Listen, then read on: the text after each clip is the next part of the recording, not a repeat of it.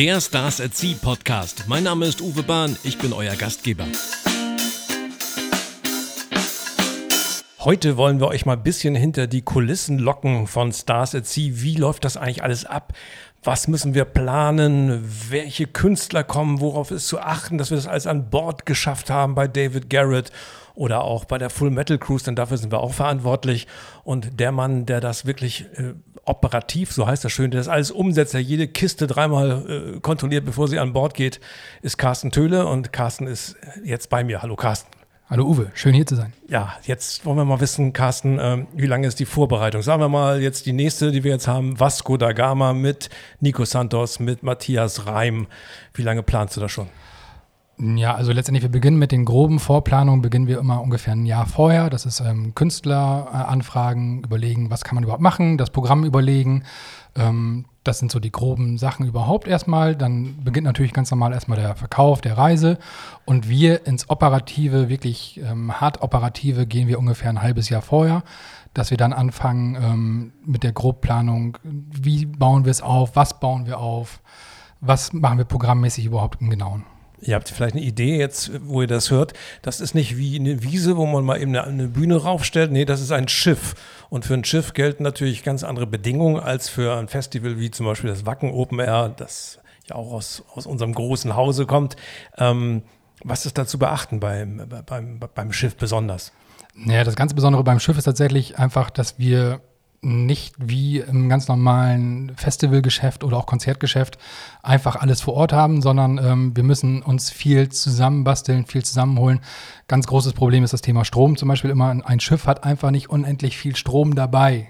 Und ähm, da gibt es dann doch sehr viele interessante Herausforderungen. Also wenn ihr bitte an Bord seid mit uns, nicht ständig den Föhn benutzen, weil sonst haben wir vielleicht nicht genug Bühnenstrom. Nein, so, so eng ist es nicht. Nee, wir planen es extra so, dass das passieren, dass es nicht passieren kann. Ähm, aber tatsächlich ist es viel Vorplanung und viel Trickserei an manchen Stellen, dass das Licht auch wirklich überall angeht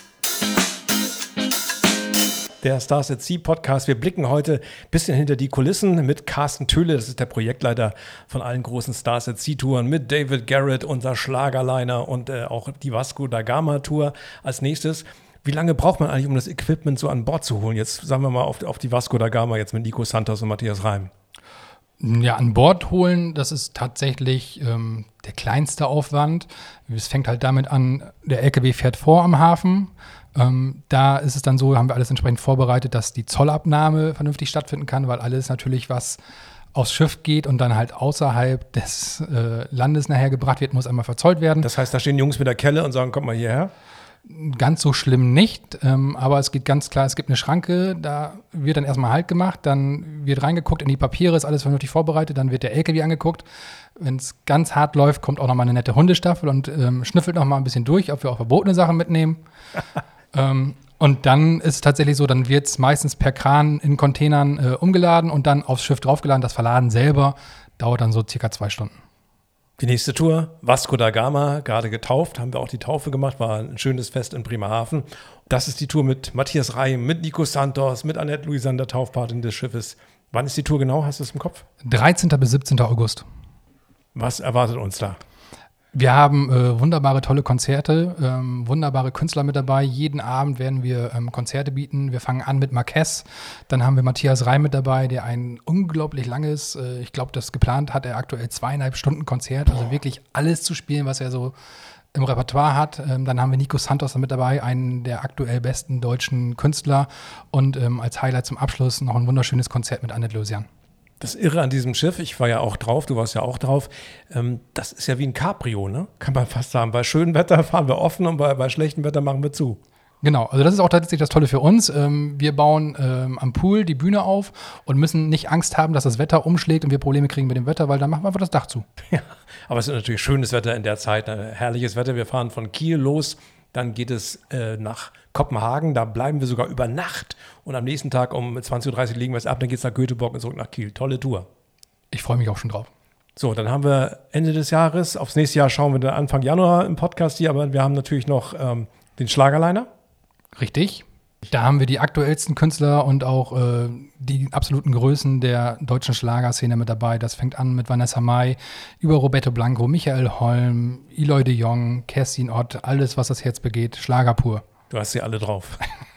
Sogar die Lieder. Ja, das lassen wir sein. Link jetzt bitte dich vor. Also auf unserer Webseite www.stars-c.com. Da findet ihr alles. Und dann natürlich das größte Ding dieses Jahr zum zweiten Mal, David Garrett auf der Queen Mary 2. Ist da mit dem Strom alles okay? Das auf jeden Fall. Das ist ja das Gute. Wir kennen die Produktion schon, wir haben sie schon gemacht. Ähm, ist es trotzdem eine Herausforderung, weil es eine unglaublich große Produktion ist. David Garrett bringt ja sein ganzes Ensemble mit, ähm, hat also einen unglaublich großen Aufwand mit dabei. Ähm, aber auch gerade das ist ja das Besondere an diesen Konzerten. Man kriegt wirklich absolute Highlight-Konzerte geboten. Es ist nicht irgendwie was Kleines, so, hm, weil es aufs Schiff angepasst ist, sondern es ist wirklich David Garrett pur und eine ganz besondere Atmosphäre. Viel dichter kommt man, glaube ich, nicht ran. Ja, das ist wirklich äh, wie ein Klassentreffen äh, auf der Queen Mary 2. Natürlich haben wir auch reichlich Touren 2020, dürfen noch nicht verraten. Eine ist klar, Kelly Family dicht, schon rappelvoll. Ist leider schon vorbei, ja. Das Thema ist schon durch. Das Thema ist durch, das Schiff ist voll und wir freuen uns auf die Tour im nächsten Jahr. Übrigens der nächste Podcast dann hier auch mit Joey Kelly. Dann reden wir ein bisschen über die Kelly Family, über Kelly an Bord und überhaupt, was Joey Kelly so an Wahnsinn treibt in seinem Leben. Das dann. Vielen Dank, Carsten Töhle. Freut mich, danke.